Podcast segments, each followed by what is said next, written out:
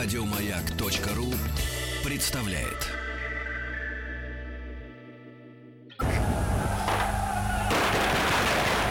Граждане министры Временного правительства, именем Военно-революционного комитета объявляем ваше Временное правительство арестованным. Завершается пролетарская революция нашего экономики. Именем революции.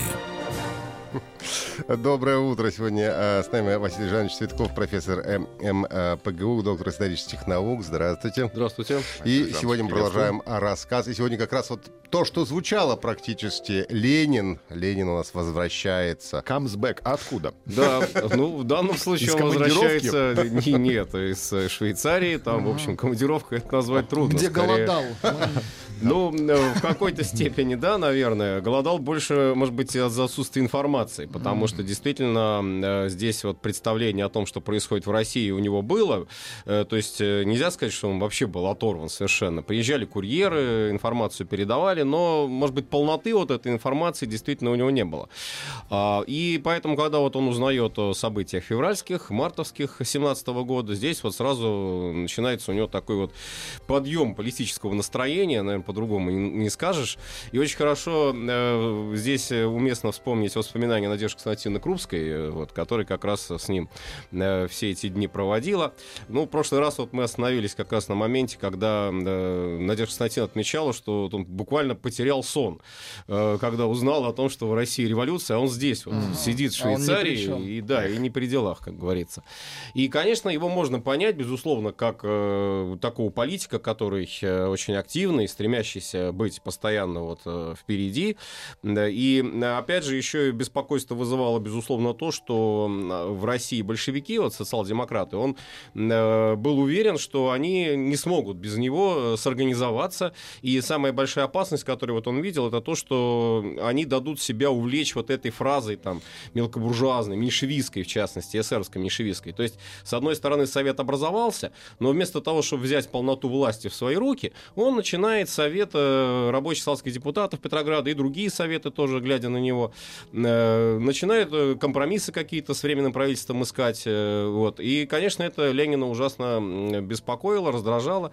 Ну и вот, как Крупская пишет, э, были способы, вот как вернуться в Россию. Здесь мы как раз подходим вот к этой самой знаменитой проблеме пломбированного вагона, так называемого, да. И да- да- довольно интересная проблема, действительно, на сегодняшний день. Много о ней говорят, пишут. Ну вот, какие вообще были планы? Вот каким образом можно было вернуться в Россию через э, территорию страны Антанты, то есть через Францию или Англию? А, Во-первых, э, условия для возвращения уже были. То есть Временное правительство первым же своим таким э, декларативным актом объявляет политическую амнистию. То есть в том числе, естественно, и всем радикалам. Э, Здесь не было никакой разницы. Все, кто по политическим преступлениям пострадал от царского режима, все получают амнистию. Значит, теоретически в Россию вернуться можно. Но э, ни Франция, ни Англия э, не э, хотят пропускать в Россию людей, которые, как, в общем-то, известно, э, заражены либо пацифистской такой пораженческой э, информацией, настроениями, либо вообще даже вот по подозрению там французско-английской разведок они являются связанными с немецкой разведкой. А, И э, вот, например, здесь очень интересные тоже документальные свидетельства есть э, нашего военного атташе во Франции, а Потом он станет э, как раз вот известным э, деятелем уже Красной Армии. Это э, Игнатьев, граф Игнатьев. А, И вот он в одной из своих депеш, который отправлял как раз уже по линии переписки с Петроградом, отмечал, что французы почему не хотят пропускать иммигрантов, вот таких вот иммигрантов через свою территорию? Потому что э, если они будут находиться в нейтральной стране или они будут находиться на территории Франции, такое тоже было, они всегда под контролем французской разведки, они всегда как бы вот э, под наблюдением, а если они проедут в Россию, то нет гарантии, что там они не получат свободу и не начнут вести вот эту самую свою разрушительную работу. Да. Поэтому пусть они лучше здесь вот сидят под нашим присмотром, грубо говоря, под французским, под английским, и, и все. Даже Чернов, вот лидер партии эсеров, казалось бы, в общем-то, что-то вот трудно заподозрить было в таких пораженческих настроениях, но то он не получил э, возможности, как он хотел, проехать через территорию Англии. А, ну, другие были варианты. Вот Крупская как раз пишет, что у Ленина там возникали такие мысли, что, во-первых, перелететь на аэроплане. Да, романтично. Ну да, вот он садится, значит, в аэроплан там вторым э, номером сзади пилота, и вот они каким-то образом перелетают. Но потом от этой идеи отказались. Э, чуть ли что не там даже на воздушном шаре шла речь о том, что как-то можно перелететь. 80 дней вокруг света. Да, видимо. А то бы и улетел, А, было бы неплохо. Другая, другая такая, в общем, возможность. Вот, Ленин считал, что можно вернуться а, по поддельному паспорту. Ну, в общем-то, для него это было вполне э, нормально. Он имел опыт конспирации здесь, э, еще будучи в России, в эмиграции, в общем-то, тоже. А, И паспорт предполагалось э, достать э, шведский. Швеция нейтральная страна. А, Ну, вклеить туда фотографию. Э, Правда, вот, э, как Крупская пишет, смущало Ленина незнание шведского Вот языка. я тоже хотел спросить, да. И лицо. А шведский язык он не знал. Ну, лицо-то лицо можно загримировать, э, как он это делал, потом вот там уже в 17-м э, позже. И парик можно надеть в конце концов. Так вот, э, Ленин решил, что а давайте я буду немой швед. Так. Гениально, кстати. Э, не- немого шведа. А Крупская ему, ну, тоже так вот полушутя ответила, что, ну, ладно, ты не мой, хорошо. А вот, допустим, ночью увидишь во сне там меньшевиков и эсеров, начнешь кричать, сволочи, сволочи, вот они тебя и разоблачат сразу. То есть вот разведчику нельзя спать, как говорится. Да, ну вот, в общем, этот вариант тоже отпал. И вот тогда интересный момент, э, откуда вообще вот возникает эта идея проезда через территорию Германии, э, предлагает ее никто иной, как Мартов. Мартов вообще оппонент Ленина на тот момент, меньшевик. Но э, идея была такая, что не просто вот проезжаем через территорию Германии, а осуществляем обмен. А наши революционеры, не только, кстати, большевики, но и другие, там тоже социал-демократы, бундовцы, э, анархисты, которые были в эмиграции на тот момент в Швейцарии, обмениваем их на немецких военнопленных интернированных. И вот тогда этот вот вариант, э, может быть, реальный будет для немцев, а, и в то же время нас не, об- не обвинят в том, что мы как-то там вот э, являемся э, пораженцами, там, агентами Германии. Просто вот обмен такой произошел, ну, такой бывает на войне очень часто, почему нет. Вот. а За эту идею Ленин, в общем-то, ухватился, поддержал ее, и в этой идее его поддержал такой вот тоже деятель швейцарской социал-демократии Фриц Платтен. Фриц Платтен вообще это интересный человек, потому что он э, очень много с Лениным работал, и в будущем вот тоже его участие в судьбе Ленина очень важно. Например, когда в январе 18 года, вот Новый год как раз отмечали, было первое покушение на Ленина, а, это еще в Петрограде, обстреляли его машину, и э, Платон просто буквально бросил его на пол машину, когда они проезжали из Михайловского манежа, и прикрыл собой. Э, Машина была там изрешечена пулями, но в Ленина ничего не попало. Ленин даже не понял вообще, что произошло. Вот. Ну и э, Фриц Платон, что тоже э, немаловажно, э, скорее всего, имел связи с немцами, если не по линии военной, то, скорее всего, по линии дипломатической точно. И вот тут вот мы как раз и подходим к этой самой проблеме, как Германия отнесется вот к этому варианту. А, И вот тут очень важно, на мой взгляд, отметить следующее. А, Во-первых, э, Германии э, весной 2018 года э, разрабатывается вариант э, такого своеобразного мирной альтернативного проекта, используя который вот немцы, во всяком случае, даже сам Вильгельм, Кайзер, считали, что можно добиться, если не сепаратного какого-то почетного мира, может быть, с Россией, может быть, там с другими странами, то, во всяком случае, приостановить военные действия. Вот что нужно немцам. Немцы э, действительно в очень тяжелом положении находились, тем более весной 2017 года уже готовилось вот это комбинированное наступление. В общем, немецкая разведка об этом знала, что ничего хорошего в перспективе не ожидается. И тогда используют немцы, разыгрывают карту вот этого мира, что мы, мол, мир хотим, мы за мир. А, Но какой мир? Опять же, вот тоже интересный здесь нюанс. Э, Здесь э, мир предполагался не просто э, вот такой, как, допустим, Ленин провозглашал, без аннексии контрибуций, да? Мир провозглашался вроде бы без захвата территорий, а, которые вот на тот момент нем- немецкая армия контролировала. Но вот на этих территориях, в частности, вот если речь идет о России, это Польша, это Литва, прибалтийские вот эти вот губернии, здесь должны быть созданы э, какие-то вот такие государственные образования, протоправительства. И вроде бы это не будет аннексия, потому что это же не стало территорией Германии. Но, по сути, это означало то, что эти правительства будут в орбите Германии. Вот такой ход. Э, и, ну, здесь, наверное, как вот считали немцы, дипломаты немецкие на тот момент, вроде бы можно было бы на таких условиях мир предлагать. И на таких условиях Вильгельм предлагал мир еще в декабре 16 года. А вот весной 17 года к эм, поддержке Вильгельма э, привлекаются очень активно немецкие социал-демократы. И вот через немецких социал-демократов вот эта вот как раз линия взаимодействия с нашей российской социал-демократией, вот этот мостик взаимодействия, да, он, к сожалению, на сегодняшний день очень мало изучен. То есть вот э, у нас много внимания уделяется, вот как там Ленин проехал, как там его провезли, почему немцы его пропустили. И как-то напрашивается вариант, ну, он был немецкий шпион, и поэтому, значит, его пропустили, да. Но вот этот вот вариант, он э, не оправдывается. Опять же, он не подтверждается документально, а подтверждается что? Подтверждается то, что по контакту через Платтена того же самого, который, безусловно, уже в, э, в контакте с немецкими социал-демократами был, предлагается вариант провоза людей которые э, могут быть полезны Германии с точки зрения агитации за мир. Не с точки зрения там, поражения, с точки зрения каких-то разведывательных данных, а с точки зрения агитации за мир. И это вызывает одобрение у сначала немецкого МИДа. МИД дает как бы отмашку на то, что да, можно это сделать. А потом, в общем, со скрипом, конечно, военные тоже соглашаются.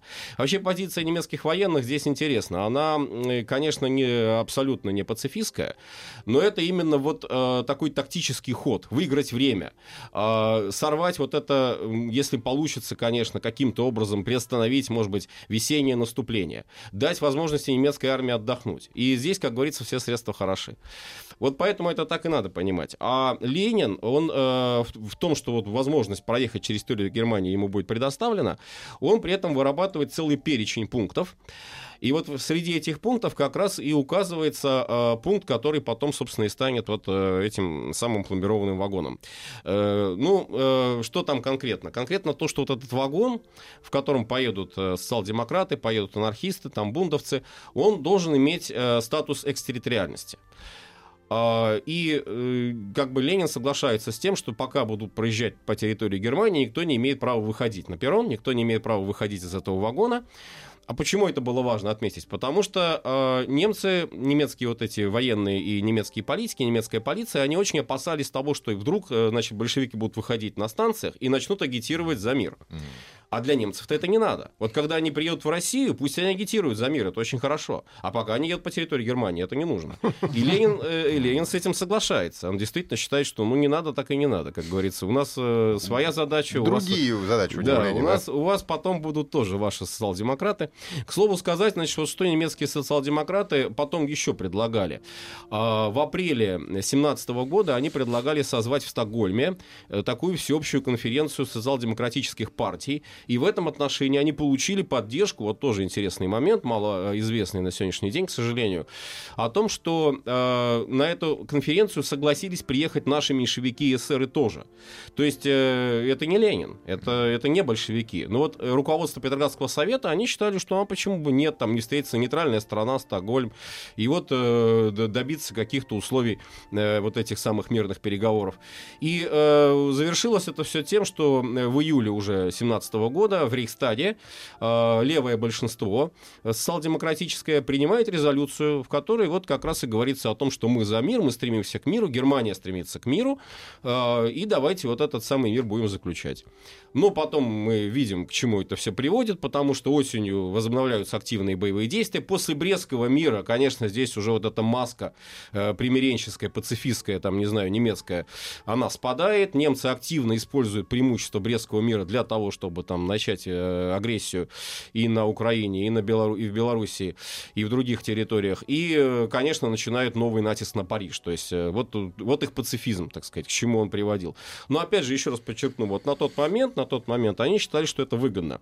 Можно использовать, так сказать, здесь. Без всяких обязательств, в общем-то, бесплатно. Им это ничего не стоило. Просто вагон предоставить и все. То есть это не нужно было там каких-то средств больших для того, чтобы там Ленина снабжать деньгами и отправлять его там для этой пацифистской работы. Он сам как бы в их представлении, в представлении немцев, Ленин был как раз тем нужным человеком, который мог бы сработать вот на эту идею, идею замерения по немецкому плану, по немецкому сценарию. Вот. А, но сам-то Ленин, вот тоже важный момент, он, в общем, к этой идее э, немецких социал-демократов он относился очень скептически, потому что считал, что э, можен, возможен только всеобщий мир. Не сепаратный, а всеобщий. И мир, который будет достигнут посредством свержения буржуазных правительств. То есть это совершенно другая формула. Вы свергаете э, своих Бельгельма, мы свергаем своих, значит, И потом договариваемся. А потом договариваемся. Совершенно верно. Англичане свергают своего короля, там, французы Гениально. своего президента, и все договариваются вот об этом мире. А, вот, вот так вот они, так сказать, и сошлись на чем. Ну и, значит, как происходил непосредственно отъезд э, в Швейцарии, уже Э, ну, в течение марта Ленин писал довольно много работ, вот это знаменитые письма издалека, которые, кстати, не были полностью опубликованы в России. Только в 1949 году они были опубликованы, уже вот после э, Великой Отечественной войны. Э, почему? Потому что, когда он их отправлял в Россию, эм, там вот эта позиция никакого доверия Временному правительству, которое проскальзывало в этих письмах постоянно, она смущала руководство Петросовета. И они купировали вот эти вещи, которые, когда публиковали в газетах, они это изымали. Думали, ну зачем Ленин ссорит нас с руководством Совета, зачем вот эта вот э, непримиримая такая позиция. Ну, конечно, они были уверены, что он просто не, за границей немножко оторвался, так сказать, от действительности, не понимает, что в России сейчас социализм строить невозможно. Вот. Это они не а, понимали. Там вообще довольно интересные были статьи вот в этих письмах издалека. Например, э, обоснование необходимости Красной Гвардии. И вот как он ее там объясняет, это народная рабочая милиция. Почему она нужна? Почему она необходима? Потому что вот это как раз прообраз всеобщего вооружения народа.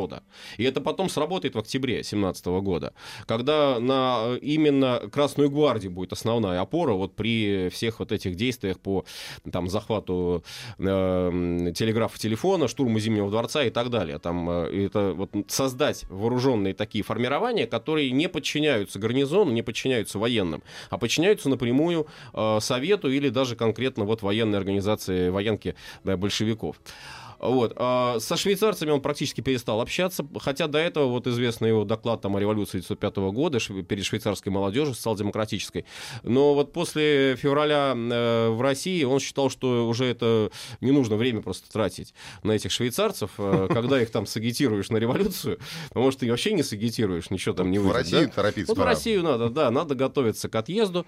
Вот. Э, и, значит, вот это вот решение об отъезде, оно, кстати, совпало вот вот тоже еще один момент. Э, с решением Петросовета, Петроградский совет э, принимает тоже обращение такое к народам воюющих стран. И там, в общем-то, похожая, как вот у немцев, та же самая идея звучит, что давайте замеряться, давайте будем, значит, кончать войну.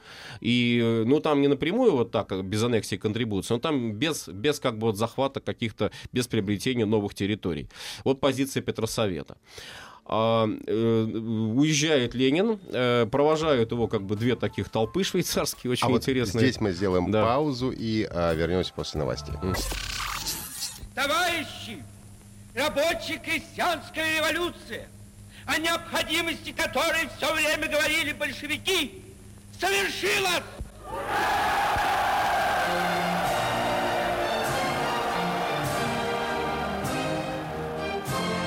Именем революции. Доброе утро. Сегодня у нас в гостях профессор МПГУ, доктор исторических наук Василий Жанович Цветков. И мы провожаем Ленина из Швейцарии в Россию. Мы провожаем папу. Да. Скорее встречаем ну, здесь. А, так вот, э, значит, как его провожали? Там э, долгое время было принято такое как бы вот мнение считать, что его провожали там чуть ли не с цветами, там угу. швейцарцы, швейцарские социалисты э, говорили, что вот там доброго пути там и так далее. На самом деле здесь как раз вот было две таких группы провожающих. Первая группа, да, да, действительно там желали доброго пути и так далее. А вторая группа кричала предатели, э, значит, э, то, что вы едете через территорию Германии, это, это предательство социализма, предательство социал-демократии, то, что здесь все не так радужно было, как, как казалось. Но, тем не менее, вот он уезжает, приезжает э, на пограничную станцию, и здесь уже вот он пересаживается в этот самый э, вагон. Ну, вагон и, и вагон, то есть это не поезд, это именно вагон, причем по воспоминаниям там тех, кто вот с ним вместе ехал, он был довольно грязноватый вагон такой. Это был плацкарт вот. или купе? Там было, там было, значит, по немецкой вот этой вот классификации, там было два купе второго и третьего класса. Mm-hmm. То есть первого класса там не было. А, и было, значит, вагон был как бы разделен на три части. В первых двух купе ехали как раз вот иммигранты. Причем тоже, значит, здесь нюанс какой. 32 человека, из которых 19 большевиков. Остальные э, меньшевики и бунтовцы, то есть это не только большевистский вагон, э, как иногда вот считают. Э, здесь нужно просто уточнить, что это действительно был такой вот, ну, левый по политическим они, взглядам Они не вагон, ссорились там не, внутри? Ну, иногда бывало, и не, не без этого. А, ну, вот Ленин-то большую часть, пока вот они по Германии, там по Швеции ездили, э, да, он, э, как вспоминают, больше писал э, все вот эти вот свои там тезисы, в том числе составлял. Скрипел пером. А, да, и вот а одно купе, одно купе, вот это важно момент, э, оно было занято немецкими офицерами. Два немецких офицера сели. Думали, как мы сюда попали. Э, нет, нет, там, там все четко. Немцы очень четко это делали, в общем-то, со свойственной пунктуальностью. А, была прочерчена мелом граница. Значит, вот два купе, где едут иммигранты. Круг вокруг себя. Купе немецкое. Немецкое купе э, с офицерами. И вот переходить эту черту, это как бы граница была, считалась такая линия границы, переходить эту черту мог только Фриц Платтен. А э, русским надо было сидеть вот в этих э, двух купе на протяжении всего переезда по Германии. И ни в коем случае, ни в коем случае не выходить. И а для этого... Что? А было четыре, было четыре двери в вагоне. А, значит, та дверь, которая выходила в купе э, с немецкими офицерами, она была открыта. Это была задняя дверь э, вагона. Все три э, остальные, которые были связаны с купе вот, э, мигрантскими, они были запломбированы. Вот mm-hmm. это и было как раз вот этим самым выражением пломбированный вагон, чтобы никто там, не дай бог, это не сорвал бы, не сошел. Если бы это было нарушено, то, в общем, грозили э, разборки с немецкой полицией. В общем, ничего хорошего. Поэтому, когда были попытки, вот в частности в Берлине, они проезжали через Франкфурт на Майне, потом э, маршрут Берлин и до значит, небольшого порта, потом уже в Швецию переправились, в нейтральную страну. А, и вот когда в Берлине там пытался с ними встретиться лидер немецких профсоюзов, э, один из таких известных деятелей, Янсен, а, то ничего не получилось. То есть ему просто запретили это делать. Единственное, что они могли, там иногда вот э, Усиевича, один из пассажиров этого вагона, тоже большевик такой активный в Москве, потом стал руководить московским восстанием в 17 году. Вот он вспоминал, что э, были эпизоды, когда они пытались просто через окно там как-то махать, приветствовать угу. там немцев. Записочки немец... передавать нет? Э, ну, кричали там... А им продукты выкрикивали, выкрикивали «Долой войну!» Пытались вот выкрикнуть, да, когда там э, солдаты мобилизованные как раз немецкие uh располагались на платформах. Э, вот эти выкрики. И тут же, тут же немецкая полиция сразу на немецком языке «Долой войну!» да, uh Тут же она, значит, делала там страшные, страшные жесты и говорили, что все, сейчас вот, значит, прекратите, прекратите. Э, и, и они э, проезжали дальше.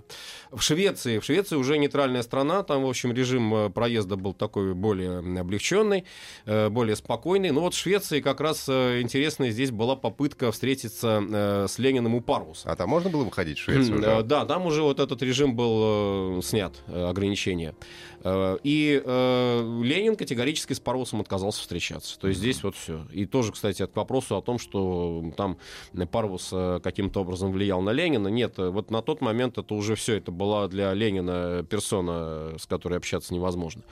И вот они, наконец, через территорию Швеции приезжают э, на границу с э, Финляндией. А как они, паромом э, там, да, пересекли? Да. Угу. И там уже их встречают российские пограничники, которые, в отличие, там, вот, допустим, если бы это был царский режим, да, если бы это было царское время, конечно, естественно, были бы какие-то вопросы. Здесь абсолютно без вопросов русских пропускают. Но задерживают фрица Платона и не пускают его в Россию. То есть человек, который, собственно, все это сделал, э, всех их провез, э, там придрались э, то, что у него, значит, было, неважно, дело с паспортом, вот, и, и все, имя не русское проехал. немножко. Да.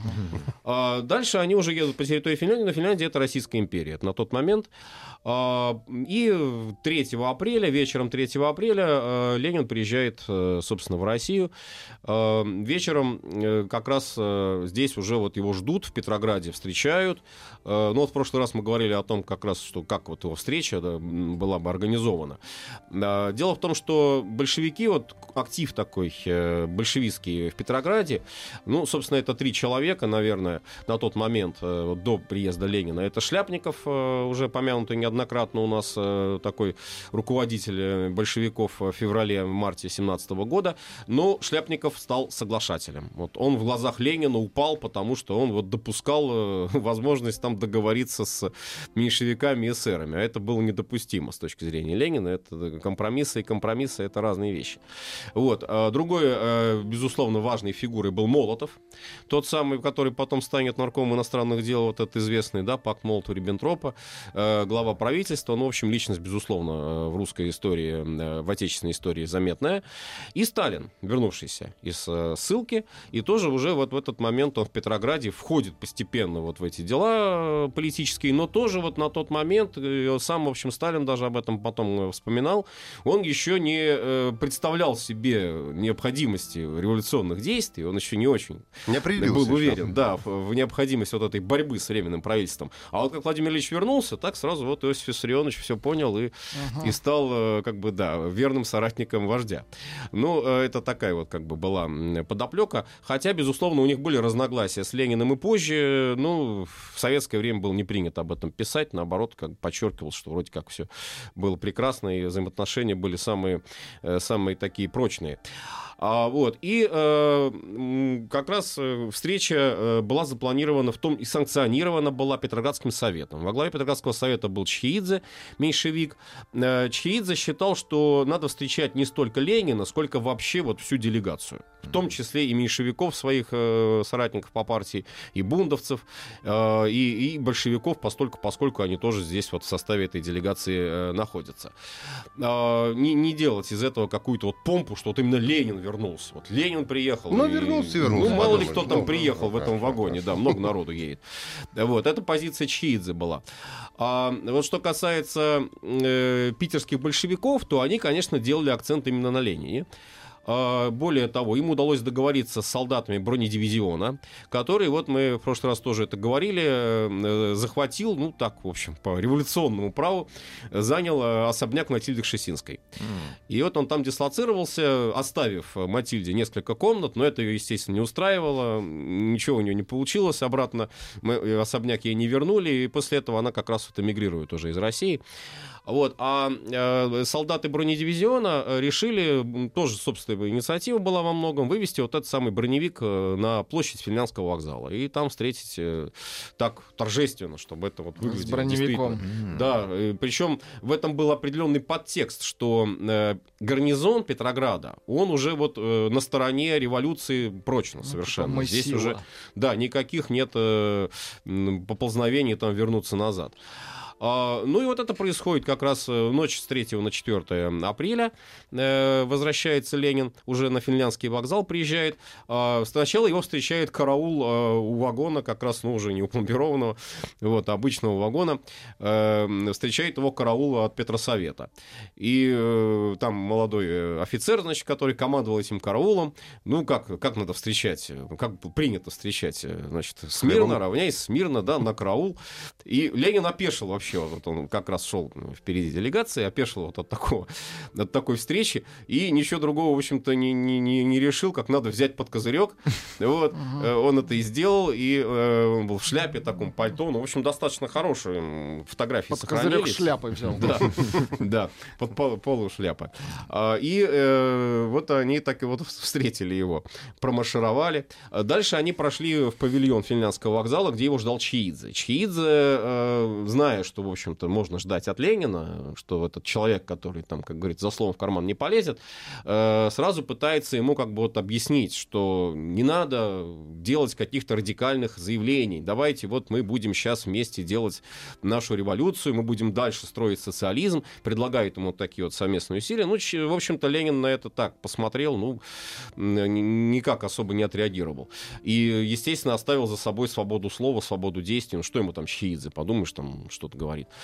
А, и вот уже после этого, после вот этого павильона, э, где прошла встреча с председателем Петросовета, он выходит на площадь, и там уже его ждут э, революционные солдаты вместе с этим броневиком. А, вот, э, помогают ему, значит, залезть на броневик. Вот, как вспоминают очевидцы, там, конечно, эта сцена описывается в таких очень приподнятых выражениях, что вот он там, ну, как прям буквально, вот, наверное, памятнику перед Финляндским вокзалом тоже и руку там простирал, и, и вообще казался там э, снизу казался каким-то гигантом. И свечение легкое было вокруг шляпы. Ну, в общем, Полушляпа. Э, ну, э, кроме шуток, как говорится, э, действительно это вызвало, наверное, эффект вот такого э, яркого очень выступления, э, безусловно, потому что, э, как, опять же, вспоминают вот те, кто его слышал, он, э, ну, помимо традиционных слов, которые же стали привычны для многих, многих. А, да, здравствует революция, да, а, значит, еще и социалистическая революция начал добавлять. Mm. То есть э, здесь уже была позиция такая, что вот это не просто революция, а должна быть еще одна революция, социалистическая революция. И это вызывало, ну, не то чтобы недоумение и какое-то непонимание, это вызывало на тот момент, ну, действительно какой-то вот интерес э, значительный. И вот на броневике дальше он уже возвращается в особняк Шесинской, э, бессонная ночь вот у него была, встречается там с делегациями, э, и утром э, следующий день день 4 э, апреля он выступает в Таврическом дворце.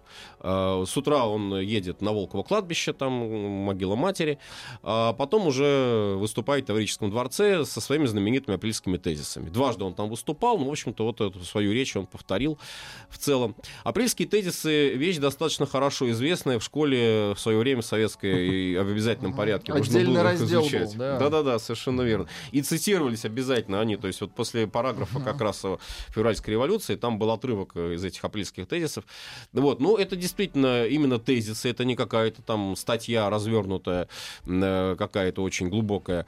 Э, это тезисы, но тезисы очень яркие, потому что то, что, собственно, Ленин потом станет в программе своей озвучивать уже вот на протяжении 17 года, здесь было сразу уже заявлено. И э, вызвало это не то чтобы шок, это вызвало, ну, какое-то вот действительно недоумение определенное, мягко говоря, у а вот слушателей слушателей. Какое недоумение вызвало это у слушателя, мы узнаем буквально через минуту.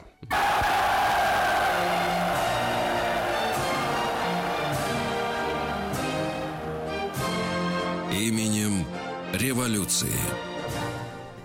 Доброе утро. Продолжаем говорить о том, как Ленин уже вернулся из Швейцарии в Россию. У нас в гостях э, Василий Жанович Цветков, профессор МПГУ, доктор исторических наук. Я слушаю Василия Жановича и смотрю на панорамах Яндекса на Владимира Ильича Ленина, который установлен около финляндского вокзала. Оказывается, один из первых памятников да. Да, вождю. Совершенно верно. Причем э, здесь э, даже конкурс проводился на этот памятник. Там было несколько проектов.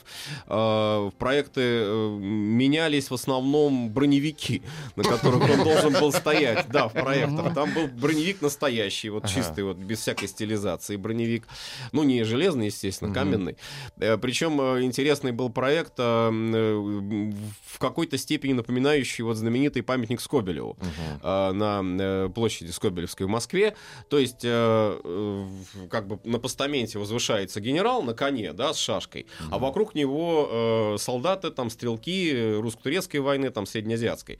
А здесь был проект такой, что, значит, постамент, вместо коня броневик стоит, на броневике Ленин, а вокруг солдаты, матросы, там, крестьяне, то есть вот э, повторение такое композиционное. Но этот проект не утвердили. А может быть, как раз вот потому, что очень похожая была аналогия с, э, с царскими Но вот тут броневик какой-то условный, да, типа... Да. Первая, были, первая э, ленинская рука вот эта Да, вот. но вот что интересно, что интересно, во всех проектах, если, ну, может быть, один или два там исключением были, Ленин стоял именно вот э, с протянутой рукой с, вперед, с, рукой. с указующей mm-hmm. рукой. Mm-hmm. То есть это, это не обсуждалось. Это вот этот жест, они считали, что это просто вот везде главное, и всюду да. должен, да, это главное. Это жест. светлое будущее. Ну, да? под конец э, Туда. проект вот Щукой Гельфрейха был разработан и принят в качестве уже вот э, реального проекта. И там, э, если вот кто представляет себе, да, этот памятник, там броневик стилизован. Mm-hmm. То есть там не броневик, а по сути башня. Да. Это не Кандинский рисовал? Ну, вообще это было модно на тот момент. Конструктивизм господствовал с середины 20-х годов. Э, конструктивистский вот такой подход считали, что чем больше условности. Но если бы Ленина сделали с условностью, это мало бы, как говорится, не показалось. Мы случае. погибли, конечно. А, Я тут по этому поводу немножко вот тоже интересный факт приведу. А, Когда вообще возникали вот споры о том, как Ленина изображать, как его лепить там в бронзе, я не знаю, в мраморе, как его рисовать там э, художником. Э, И вот тут очень э, важное было замечание Крупской. А Крупская после смерти Ленина здесь просто Так. она была в этом отношении пока, во всяком случае, до где-то, наверное, конца 30-х, она была непререкаемым совершенно авторитетом. Вот, и Крупская, э, она, ей очень понравился рисунок Бродского. Э, Иосиф Бродский, художник, который как раз э, написал Ленина. Такой карандашный у него был рисунок, улыбающийся Ленин. Это вот его рисунок очень часто потом в букварях, вот даже вот для первого класса использовали. И э, Крупская э, считала, что вот это он и есть. То есть вот надо делать Ленина таким. Вот каким его Бродский нарисовал. Ни в коем случае не отступать. И раз так Крупская сказала, Канон. то никакой абстракции, канон, совершенно верно. Никакой абстракции, никаких там отступлений, ничего этого быть не должно ни в коем случае. Вот, и, и- и раз вот там эта рука, допустим, протянутая, указующая, она, она была там, да, действительно, это был его жест, но это был не единственный его жест. То есть это тоже нельзя там до анекдота заводить, что Ленин по-другому никак не мог э, вообще жестикулировать. Вот, но было это принято и было утверждено. Так вот, возвращаясь, значит, к этим апрельским тезисам, э, здесь э, что интересно, какие пункты? Никакого доверия Временному правительству. Вообще. То есть вот категорически. До этого шли даже разговоры о том, что, может быть, большевики войдут в состав Временного правительства. Были такие, в общем, предположения. Э, Возможно. Правда, первый состав Временного правительства был, э, как сами же, в общем-то, и Шляпников, э, здесь с ним никто не спорил, он его называл контрреволюционным и буржуазным. Но если вдруг состав изменится, а это потом произойдет, это будет в мае 17 года, то почему бы нет? Почему бы не войти в состав Временного правительства? А здесь Ленин категорически вообще это отрицает. То есть, э, если Временного правительства э, дать какую-то там надежду на компромисс, то все, это вот мы являемся предателями э, идей социализма. А что вместо этого? А вместо этого вся власть советом. То есть лозунг, который здесь тоже озвучен, а, и который, в общем-то, на тот момент, наверное, был очень привлекательным для многих членов Совета, э, с одной стороны. Но с другой стороны, многие боялись его. А как вот мы возьмем власть? А у нас нет опыта, у нас нет навыков работы. В конце концов, ну да, вот э, мы там сидели в тюрьмах, мы там, э, я не знаю, да, у нас есть каторжный опыт, но у нас нет управленческого опыта. Вот, это э, Ну, потом похоже, в общем. многие говорили, да, уже в октябре даже 17 года. А, Ничего страшного, считал Ленин, научимся. Главное взять власть. Главное взять власть и начать строить социализм уже после взятия власти. Вот тут было принципиальное разногласие, потому что тот же Плеханов, который тоже вот как раз возвращается э, в Россию в это время э, и участвует во всех этих политических делах, там Мартов, э, я уж не говорю там про Чернова, лидера эсеров, и других, ну, Керенский, само собой, они считали, что социализм, конечно, в России рано или поздно наступит, но поскольку Россия к социализму экономически, политически, культурно, культурно, самое главное, не готова, половина населения неграмотные, да, то какой может быть социализм здесь? Э, Ленин э, считал, да, э, трудно будет социализм построить, но взять власть для того, чтобы строить социализм, вот логика Ленина, вот как бы так, я утрирую немножко, но, в общем, формула такая. Взять власть для того, чтобы строить потом социализм, в принципе, возможно. Э, И вот это он в апрельских тезисах, в общем-то, и озвучивает. Э, И э, как раз там перечень пунктов еще. Это рабочий контроль над производством, это ликвидация помещичьего землевладения, передача вот этих помещичьих земель крестьянам, трудящимся крестьянам и, опять же, советам, под контролем советом, вот то, что потом будет называться социализация земли. А, И, конечно, вот этот мир тоже, вот о котором шла речь, то есть в этом смысле как бы надежды, там, не знаю, немцев, если они были, ну, в какой-то степени, наверное. Ленин оправдал, да. То есть он озвучивает идею мира, идею э, прекращения войны. И это накануне наступления на фронте. То есть э, вот, собственно, э, наверное, это и было вот главным таким э, фактором, э, который определял э, позицию э, немецкого генштаба. Ну и в этом смысле вот считали, что Ленин очень уместен, его вот позиция, и можно его использовать в качестве э, вот, для задержки наступления хотя бы. Ну, дальше интереснее еще, э, значит, вот э, ситуация складывается в Петрограде. А, Плеханов, ну, патриарх марксизма, там, как его называли, первый русский марксист, да, выступает в прессе э, со статьей э, в которой он называет э, апрельские тезисы Ленина бредом политическим. Вот просто так, вот даже. Даже такое слово он употребляет. Хотя статья, она не очень резкая, но, в общем, вот считается, что Ленин не доучился, не допонял вот каких-то вещей. Почему? Опять же потому, что в России, да, можно построить социализм, но только после того, как будут э, сформированы необходимые достаточные условия для этого. Ну, а вот тут мы уже снова поставим паузу и до новых встреч. На гостях был Василий Жанович Цветков. А, прощаемся с вами. Всего доброго. Спасибо. До свидания. Еще больше подкастов на радиомаяк.ру.